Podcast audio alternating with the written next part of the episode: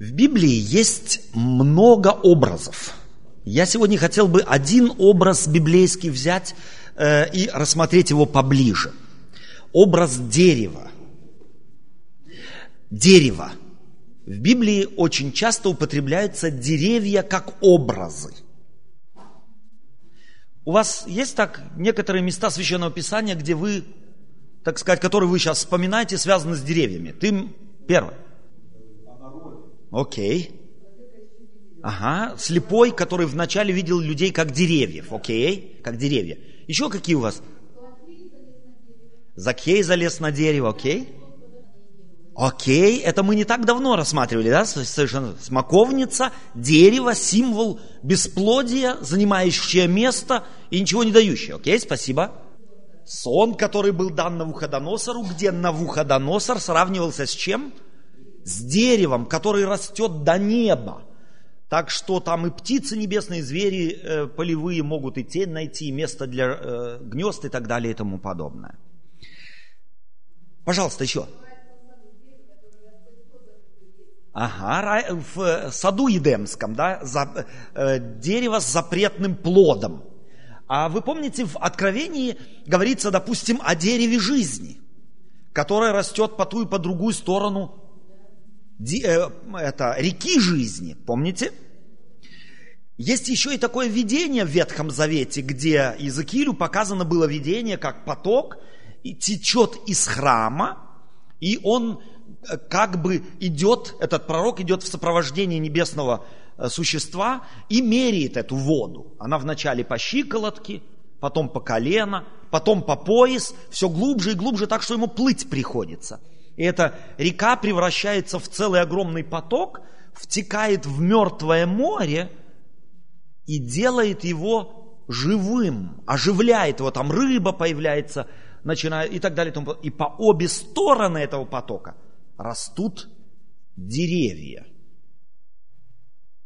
А первый псалом, кто помнит содержание его так немного? Блажен муж, который не ходит на совет нечестивых, не сидит на собрании развратительном, в законе Господа Бога его, э, в законе Господа воля его, о днем размышляет он день и ночь, и будет он как дерево, посаженное у потоках вод, которое приносит плод свой во время свое, лист которого не вянет, и во всем, что не делает, успеет. Чувствуете, как много образов библейских. Так вот, я хочу вместе с вами прочитать одну историю из э, Ветхого Завета, э, в книге «Исход», записанная на 59 странице в Библии, с первого стиха. Я не буду читать много, всего несколько слов, потому что думаю, что история это известна. Мы ее так воскресим пересказыванием немного. Исход, 3 глава, на 59 странице в Ветхом Завете, то есть в самом начале Библии. Моисей пас овец у Иофора, тестя своего, священника Мадиамского. Однажды пришел он, привел он стадо далеко в пустыню и пришел к горе Божией Хариву. И явился ему ангел Господень в пламени огня из среды тернового куста. И увидел он, что терновый куст горит огнем, но куст не сгорает. Моисей сказал, пойду и посмотрю на сие э, великое явление, от чего куст не сгорает. Господь, увидя, что он идет смотреть, и возвал к нему Бог из среды куста и сказал, Моисей, Моисей. Он сказал, вот я. И сказал Бог, не подходи сюда, снеби обувь твою, с ног твоих, ибо место, на котором ты стоишь, есть земля святая. Чем этот диалог закончился, кто помнит? Чем закончился? Что ему нужно было идти в Египет. Что это за страна была для Моисея, Египет? Что за страна? Любимая страна? Он оттуда бежал.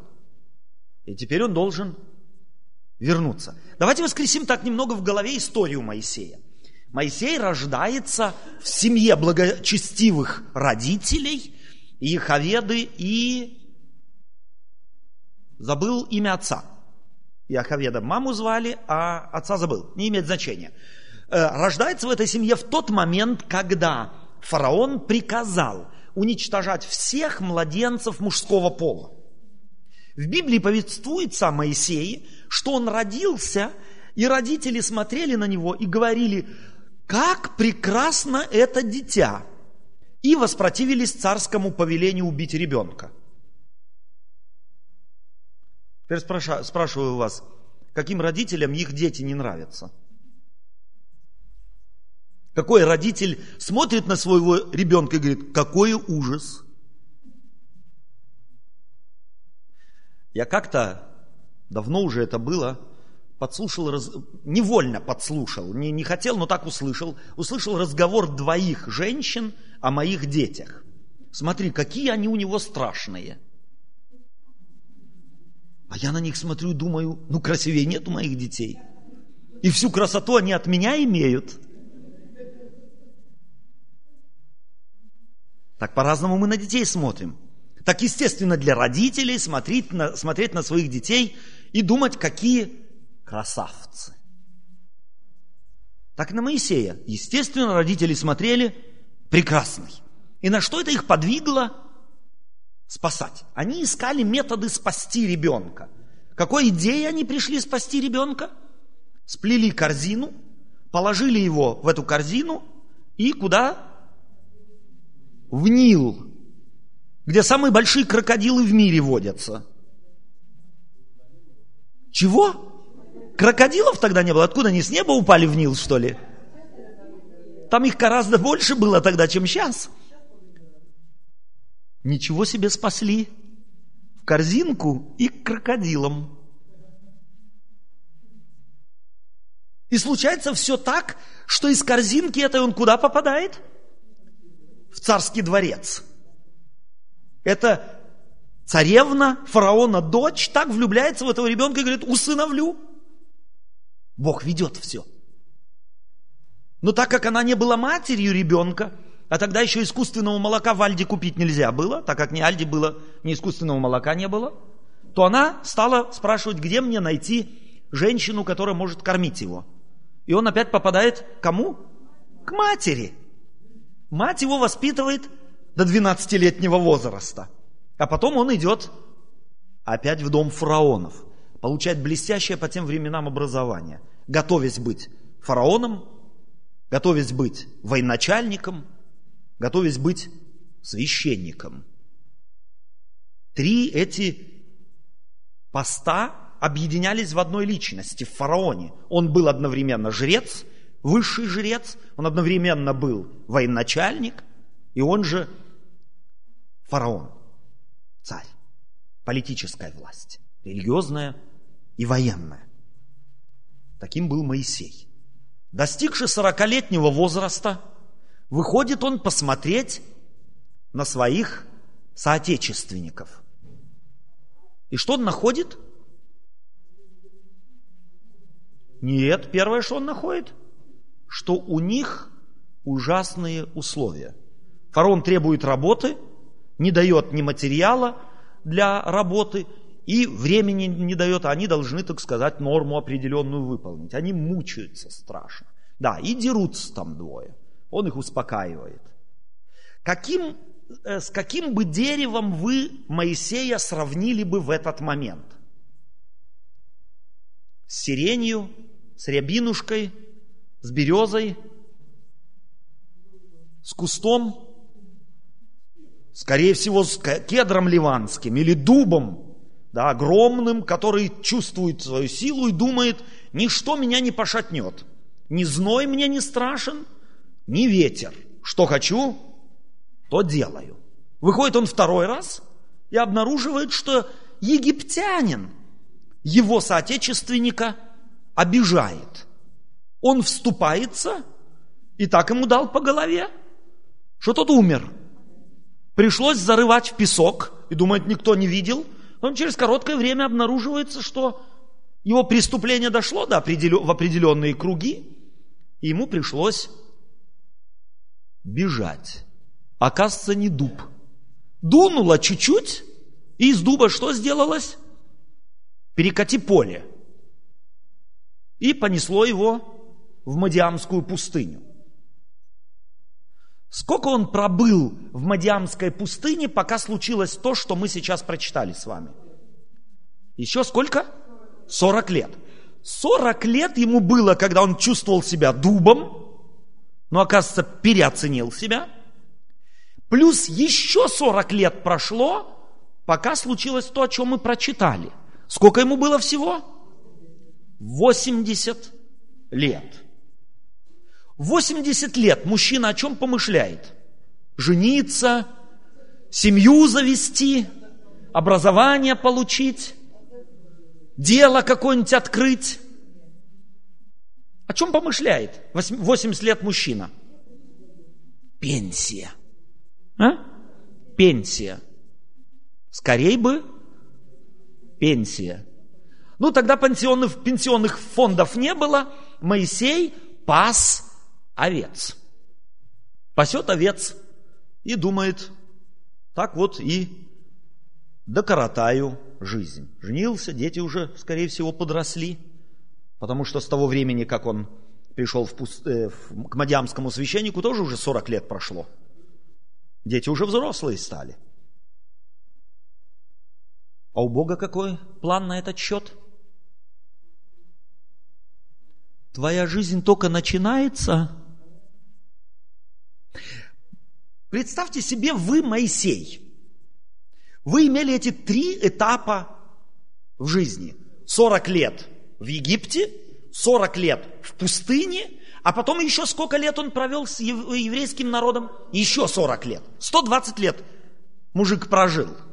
И вы бы его интервьюировали на 120-й день рождения и спросили бы у него, какой из этих трех отрезков времени тебе самый-самый-самый? Как вы думаете, что бы он сказал? Первый, второй или третий? Все согласны на последний? Я тоже согласен. И я убежден в том, что если... Я его хочу проинтервьюировать, Моисея, знаете? Когда Христос придет, то первое, что я сделаю, я Моисея отыщу. Я его хочу проинтервьюировать и спросить его, как на самом ли деле мы здесь в Эссене правильный вывод сделали, так ли он оценивал свою жизнь. Обязательно хочу. Это моя розовая мечта. Его проинтервьюировать. Так вот, э, представьте себе, да, а теперь с каким бы деревом вы его сравнили вот там, когда он пасет овец? 40 лет тому назад с дубом, а теперь с чем бы вы его сравнили? Саксаул. С вот этим вот терновым кустом. Это ведь естественно. Человек в 40 лет, в зените славы, чуть-чуть, чуть раньше умер бы фараон, и он же был бы фараоном. В зените славы, с блестящим образованием, должен бежать в пустыню, как последний преступник, скрываться – жениться не, не на какой-нибудь принцессе, как он думал, а на первой попавшейся дочери мадиамского священника, который никому не был известен. Мы сейчас смотрим на то, что было, а не на то, что... Мы не спекулируем, мы смотрим на то, что есть. Это кто говорит? Какие факты? Так вот вы, так вот вы подумайте, войдите, в, э, так сказать, в положение Моисея. Вам 40 лет. Вы выглядите как голливудская звезда с блестящим образованием, и вам надо бежать. Что, он добровольно побежал в Мадьямскую пустыню? Нет. Скорее всего, он почувствовал, что у него нет никаких шансов остаться здесь в живых. Он, скорее всего, такое, там лицо по, по голове ударил какой-нибудь чин, что там не откупиться было, что там не, ему пришлось убегать. Он не, он не сидел и не думал, так, как же мне теперь поступить? Университет закончил, политический, военный тоже, э, теологический тоже. Что теперь делать? Пойду в пустыню. Так у него не было. Так не было. Он вынужден был убежать в пустыню. И в пустыне 40 лет провел. 80 лет ему исполнилось. Смотрит назад. Как вы думаете, какое у него было настроение? Мечтал о чем? Фараоном быть? Мечтал военачальником быть? И так далее и тому подобное? Использовать, может быть, свою власть для того, чтобы свой народ освободить? Из этого что вышло? Пшик вышел, скажем мы на современном русском языке. Правильно? Смотрит назад и говорит, бедный я человек. И тогда, когда он вот так вот негодовал, скорее всего, человек, у которого в жизни ничего не получилось, во всяком случае то, чего он хотел, не получилось, он каким становится? Веселенький, радостный. Он становится пессимистом. И правильно вы сказали, его можно сравнить с Саксаулом. Сухой, не разрубишь, не отпилишь, ничего из него не сделаешь. Вы уже видели мебель из Саксаула? Я нет. Его только сжечь. Больше ни на что Саксаул не идет. А теперь давайте посмотрим на нашу жизнь. Когда кто-то из вас, э, давайте мы сейчас, э, есть здесь люди, которые у нас приняли крещение 10 лет тому назад. Есть такие? Поднимите руки. 10 лет тому назад крещение. Есть, есть. Так, 15 лет тому назад крещение кто принял? Есть такие? 15 лет тому назад. Есть кто 15 лет тому назад принял крещение? Поднимайте руку. Светлана Павловна, ты считаешь как раз, сколько лет тому назад ты крещение приняла? Сколько лет? Чего? 30 скоро. О, кто больше? У кого 31 есть здесь? Окей. 25, 30 есть скоро. 25, 10 есть, 15 есть. 5 лет. Кто? 5 лет. Ну и поднимайте, чего вы так боитесь? 5 лет. 3 года. 2 года. Окей. Теперь вспомните чуть-чуть, когда... Один год, да, этих тоже нужно. Один год. Прошу прощения. Спасибо вам. Один год тоже. Так, вспомните, какое ощущение у вас было, когда вы были крещены. Вот крещение прошло, вы вышли. Какое чувство? Первый день, второй день, неделя, месяц. Какое чувство? Люди летают и говорят, я готов обнять мир, со мной что-то произошло. Куда это чувство делось? У вас такое же 30-летнее? Куда оно делось? Чувствуете, что здесь есть параллели? Моисей, когда, так сказать, закончилось у него все, он летал на седьмом небе. Прошло 40 лет, превратился в сухарь. Прошел один год после крещения, я превратился в Саксаул. Есть такая тенденция.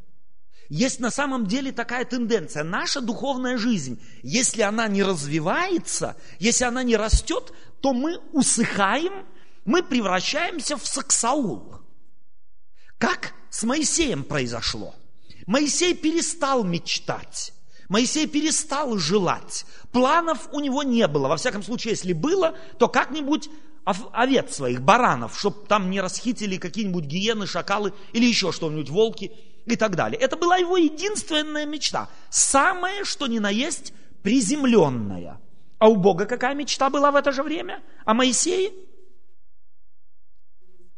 Сделать его родоначальником огромного народа и сделать его законодателем или родоначальником закона, на который ссылаться будут люди во все грядущие тысячелетия. Хочу сказать вам, что еще нет ничего в мире в юридическом плане лучше придуманного, чем то, что дано было евреям через Моисея. Нету лучшего. Никто еще не сказал, давайте мы забросим все эти заповеди, не убей, не кради, не прелюбодействуй, не желай. Забросим, придумаем что-нибудь новое. Нету. Бог хотел из Моисея сделать лич, личность, а Моисей в это время что делает? Сухарем себя ведет. Ему ничего не надо. Меня только, пожалуйста, не трогайте. И Бог приходит в его жизнь. Каким образом? Он знал, что Моисей был ученый человек, и что если что-нибудь такое неестественное, ненормальное в, так сказать, в радиусе его взора появится, то он обязательно туда пойдет, чтобы рассмотреть, посмотреть, понять. И Бог терновый куст, который там есть, берет и зажигает в виде огня. Горит и не сгорает. Процесс какой-то Моисей наблюдает странный и говорит, пойду и посмотрю, что это такое. Чувствуете, как Бог работает? Он привлекает его через его любопытство. Моисею еще не вдомек, что там и будет и так далее. Его любопытство его влечет. Он подходит к этому кусту и вдруг слышит голос. Моисей, Моисей. И он этот голос узнает. Он этот голос знает, он говорит, я, вот я. Он не говорит, кто ты, откуда ты пришел, что с тобой. Он говорит, вот я, Господи. Оказывается, имя, то есть голос этот Моисею знаком был. Откуда? С детства, с отрочества, с молодости. Он когда-то молился, он когда-то общался, когда-то голос Божий уже слышал. Так что он здесь, услышав его, тут же узнал. И Бог ему что говорит? Сними лапти. Что это значило? В древности всегда снимали обувь, когда приходили домой. По сегодняшний день мусульмане на Востоке, где обувь снимают? Когда на диван сели? Нет, перед порогом. Ты пришел домой. Теперь-ка давай мы с тобой сядем и в глаза друг другу посмотрим и поговорим. И Бог ему говорит, знаешь что? Я тебя в Египет хочу отправить. Египет – это в Библии всегда символ атеизма, символ безбожия, символ восстания против Бога, символ зла. Для праведного Моисея, как вы думаете, приятная весть? Нет. Да хуже Обратите внимание, давайте мы параллели протянем. Бог хочет, чтобы Моисей шел куда? В Египет. Нас, которые христианами являемся, Бог хочет, чтобы мы куда-то пошли? Хочет? Куда? В Египет. А мы на египетском умеем говорить? Кто из вас был на карнавале? Поднимите руки. На карнавале, вот который был. В понедельник карнавал был, прошлый. Как в Бразилии. В Эссене, в Кёльне, в Дюссельдорфе, в Дортмунде, в Мюльгайме, в Обергаузене, в Гельзенкирхене. Кто был на карнавале? Были? Не были. Почему? Почему? в Египет не хотим, немецкого не знаем, ну и культуры немецкой не знаем. Что там нам делать? И потом, мы же христиане, там они полураздетые, переодетые, Бог весь на кого похожи, что нам там делать? Точно так размышлял Моисей как они там одеваются, как они говорят, что они делают и так далее и тому подобное. Боже, я их не понимаю. Они для меня чужие люди. Мы люди двух миров. Они в одном мире живут, я в другом. Они в Египте, я в Мадиамской пустыне. Не трогай меня, у нас поделенные территории. Я спокойно живу. Я, слава Богу, дожил до 80, теперь бы только умереть, и когда ты придешь, вознестись. Меня не волнует Египет. Меня не волнует их судьба. Меня не волнует их нужды, их проблемы. Абсолютно нет. Бог говорит, пойдешь. Он говорит, я на египетском не разговариваю уже давно. 40 лет не пользовался, все забыл. Бог что ему говорит? А там есть у тебя брат Аарон, он тебя уже ждет. Он тебе будет переводчиком. Интересно, если вы читаете, Бог говорит ему, ты будешь ему Богом, а он будет твой пророк. Моисей что делает? Он назад пятками. Не-не-не-не, Боже. Я говорить не умею, я косноязычный. А если они спросят, какой Бог меня послал? И Бог его не отпускает. Из этого Саксаула Бог постепенно делает опять дерево, которое должно питать многих людей, плодами своими, тем всем, что Бог ему дал. Образование дал ему, организаторские способности дал ему, умение вести людей, организовывать, дал ему все. И теперь он должен быть не кустом вшивым, простите меня. Он должен быть деревом, которого плоды могут давать людям жизнь. Если бы по Моисееву, то он бы там, где сидел, там и умер бы. Если бы еще 40 лет прошло, он сам не пошел бы. Бог его, если хотите, выпнул. Бог его заставил. Бог редко заставляет, но Моисея вынудил идти. А мы с вами, если так на себя посмотрим, то мы где находимся, так вот если оценить себя, закрыв глаза и смотря на себя как бы сверху вниз. Где мы находимся? Каждый из вас отдельно. Это не, так сказать, не надо вслух говорить. Про себя. В Египте? Не. Я бы скорее сказал в пустыне. Вокруг меня, только что мы в пасторском, уже в какую субботу в пасторском кружке раз, разговариваем об этом. Друзья были? пропали. Родственники неверующие были. Последний раз, кто его знает, когда появлялись. Не мы у них, не я у них. Не, не я у них, не они у нас. С коллегами, ну, если говорим, то только, может быть, о ценах в Альде. У нас разные интересы. Люди что-то празднуют, ну и пусть себе празднуют. У нас другие праздники. Нас не интересуют они, а тем паче мы их тоже нет. Мы фактически ведь в пустыне. Пустыня не в смысле песок, есть нечего и камни.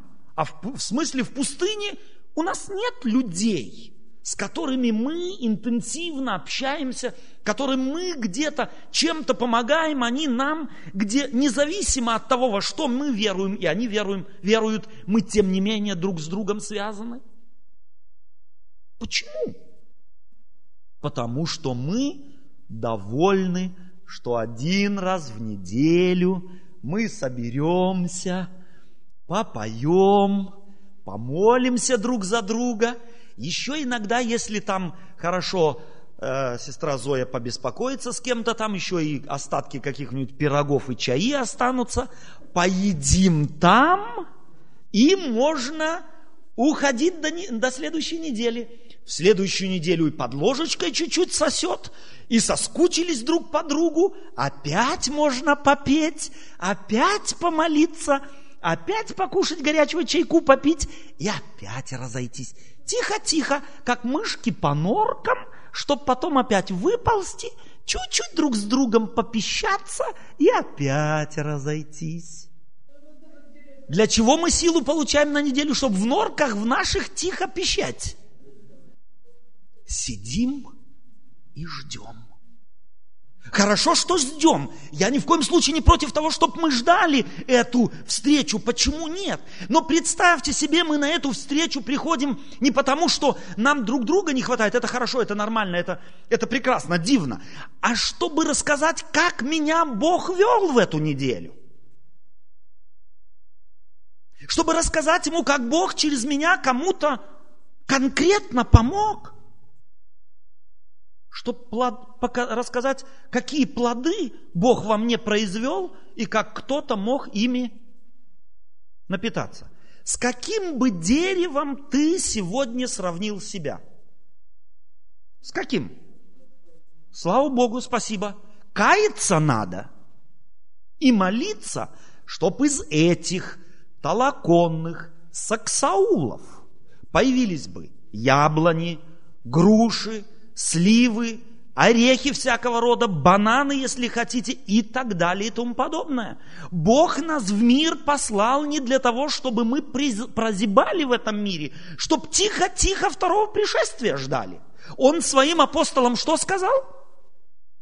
Идите и проповедуйте Евангелие. А мы что делаем? Мы тихо ждем скорого пришествия. Каким был Петр, когда Иисус Христос воскрес? Каким были 11 апостолов, э, оставшиеся после воскресения Иисуса Христа? Где их Иисус Христос застал? В комнате закрыто слева, закрыто справа, кругом на замок. Мышки собрались, чтобы их кошка не съела. Иисус Христос приходит к ним и что говорит? Мир вам. Перед тем, как он на Голгоф ушел, он говорит им, мир оставляю вам, мир мой даю вам, не так, как мир дает, я даю вам. Сколько от этого мира у них осталось? Прошло три дня? Сколько? 0,0. А потом посмотрите на этих же апостолов после Дня Пятидесятницы. Иисус Христос говорит, не уходите из Иерусалима, пока не получите обещанного Духа Святого. Они остаются 50 дней вместе. И чем заканчивается это их общение вместе? С тем, что они получают дар Святого Духа. И те, кто боялись, кто тряслись, кто испугались, они вдруг могут встать в храме, все вместе, и объяснять людям в Иерусалиме, что произошло. Читайте Деяния апостолов, вторую главу, третью главу и так далее. Петр вдруг, возвысив голос, говорится в Библии, то он шепотом шептал, а теперь он голос возвысил. Теперь он громко говорит. Почему? Бог его изменил. Из Саксаула появился, вдруг получилось дерево, которое знает свое место в мире, которое знает, какие у него дары есть, и которое знает, чем он может людям служить. С Моисеем Бог сделал потрясающе. С Петром тоже. А с Павлом? С Павлом что он сделал? С Савлом бывшим. Он был не только нейтральный человек. Это был враг Божий. Гонитель Церкви Божией, так он характеризуется в Библии. Что Бог с ним сделал? Развернул его на 180 градусов. Были у него таланты, были у него дары? Были. И мы по сегодняшний день читаем его послания и можем питаться, можем укрепляться, можем видеть, понимать Бога через его призму, рассматривая все то, что Бог сделал в мире.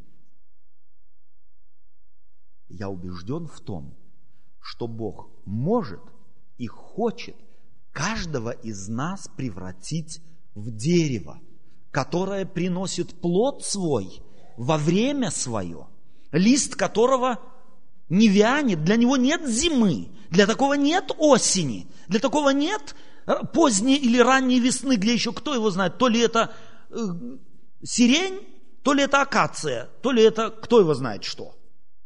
Нет, лист которого не вянет. И во всем, что он не делает, первый псалом, успеет. Все от чего зависит? Поэтому первому псалму какими соками ты питаешься.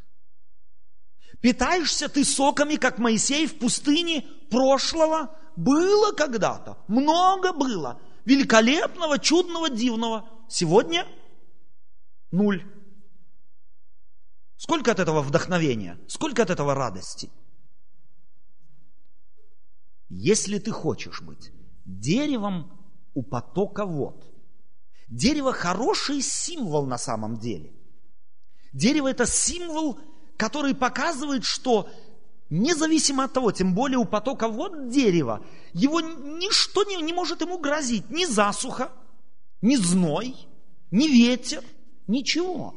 Единственное, дерево не может менять своего места.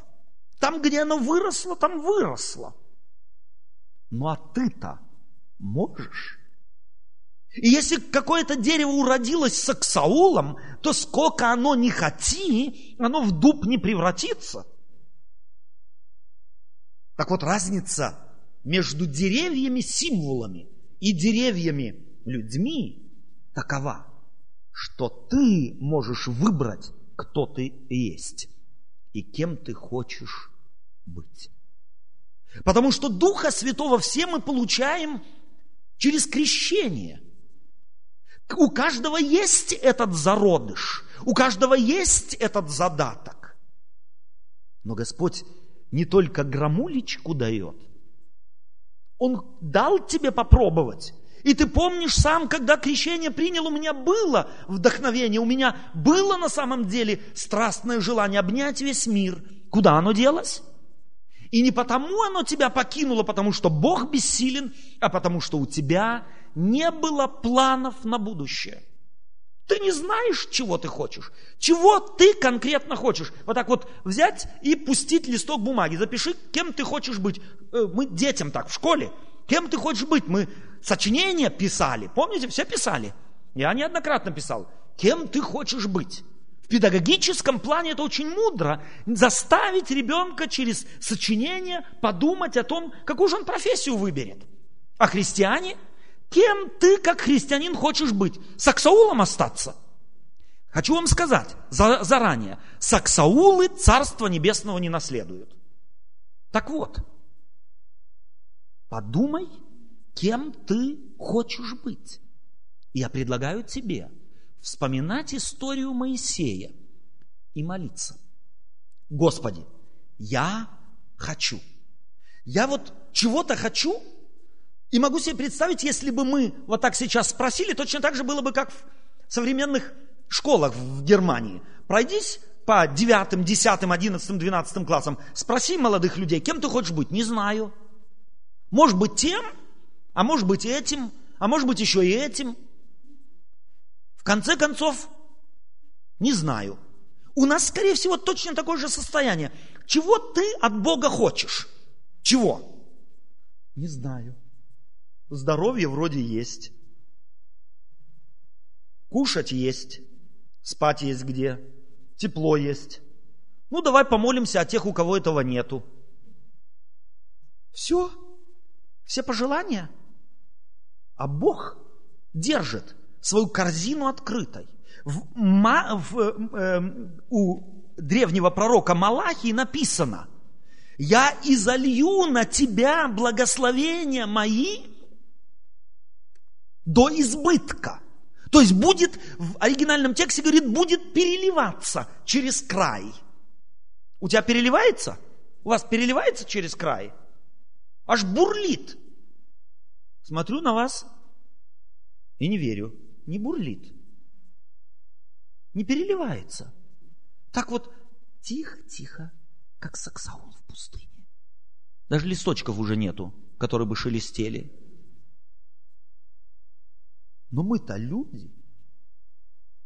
Мы живые. И Бог хочет, чтобы мы чем-то были.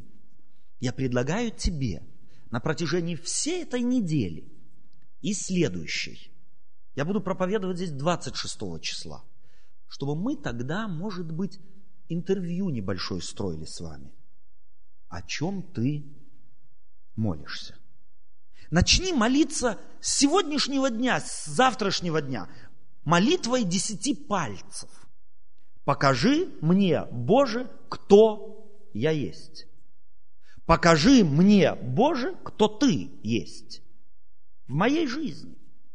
Молись об этом, чтобы Бог тебе открыл, куда Он тебя вести хочет. Точно так же, как Он хотел вести Моисея. Может быть, к родственникам твоим, может быть, к друзьям. Я не знаю куда, но ты знаешь, куда Бог тебя хочет вести? Знаешь? Я тоже тебе не могу сказать. Это только может Бог тебе сказать, если ты того захочешь.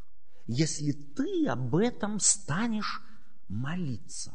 Просящего, говорит Иисус Христос, не изгоню вон. Нигде в Библии не сказано, не просите, и дано будет вам. Сказано что? Просите, и дано будет вам. Давайте мы начнем, наконец, просить. Давайте мы начнем работать над нашим профилем. Давайте мы начнем работать над тем, чтобы мы знали, чего мы конкретно хотим. Пусть это будет мало, но чтобы оно было, пусть будет чуть-чуть. Но я конкретно знаю, Боже, я хочу того, того и того. 30 апреля мы с вами будем праздновать организацию, так сказать, нашей церкви. Мы не будем больше зависеть от этой немецкой церкви. 30 апреля мы хотим стать самостоятельными. Мы хотим родиться. Нас уже носит эта церковь немецкая два с половиной года. Девять месяцев положено, а два с половиной года беременна нами. Брюхата нами. У Бога уже все готово. Там, где рождается ребенок, там мама уже и колыбельку готовит, и ползуночки покупает, и приданное дает. Так что не беспокойтесь. Мы уже 9, мы уже, собственно говоря, ходить должны самостоятельно, вовсю разговаривать должны, а мы еще у мамы в брюшке находимся.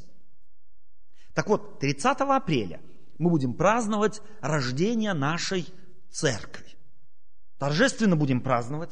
Давайте мы будем молиться о том, чтобы к этому дню, может быть, Бог тебе и мне открыл, чего Он от меня хочет, куда Он меня вести хочет, что Он от меня ждет, какой плод у меня есть, чтобы я мог бы напитать людей вокруг меня. Не здесь. Здесь есть чего питаться и от чего питаться. Там, в Египте.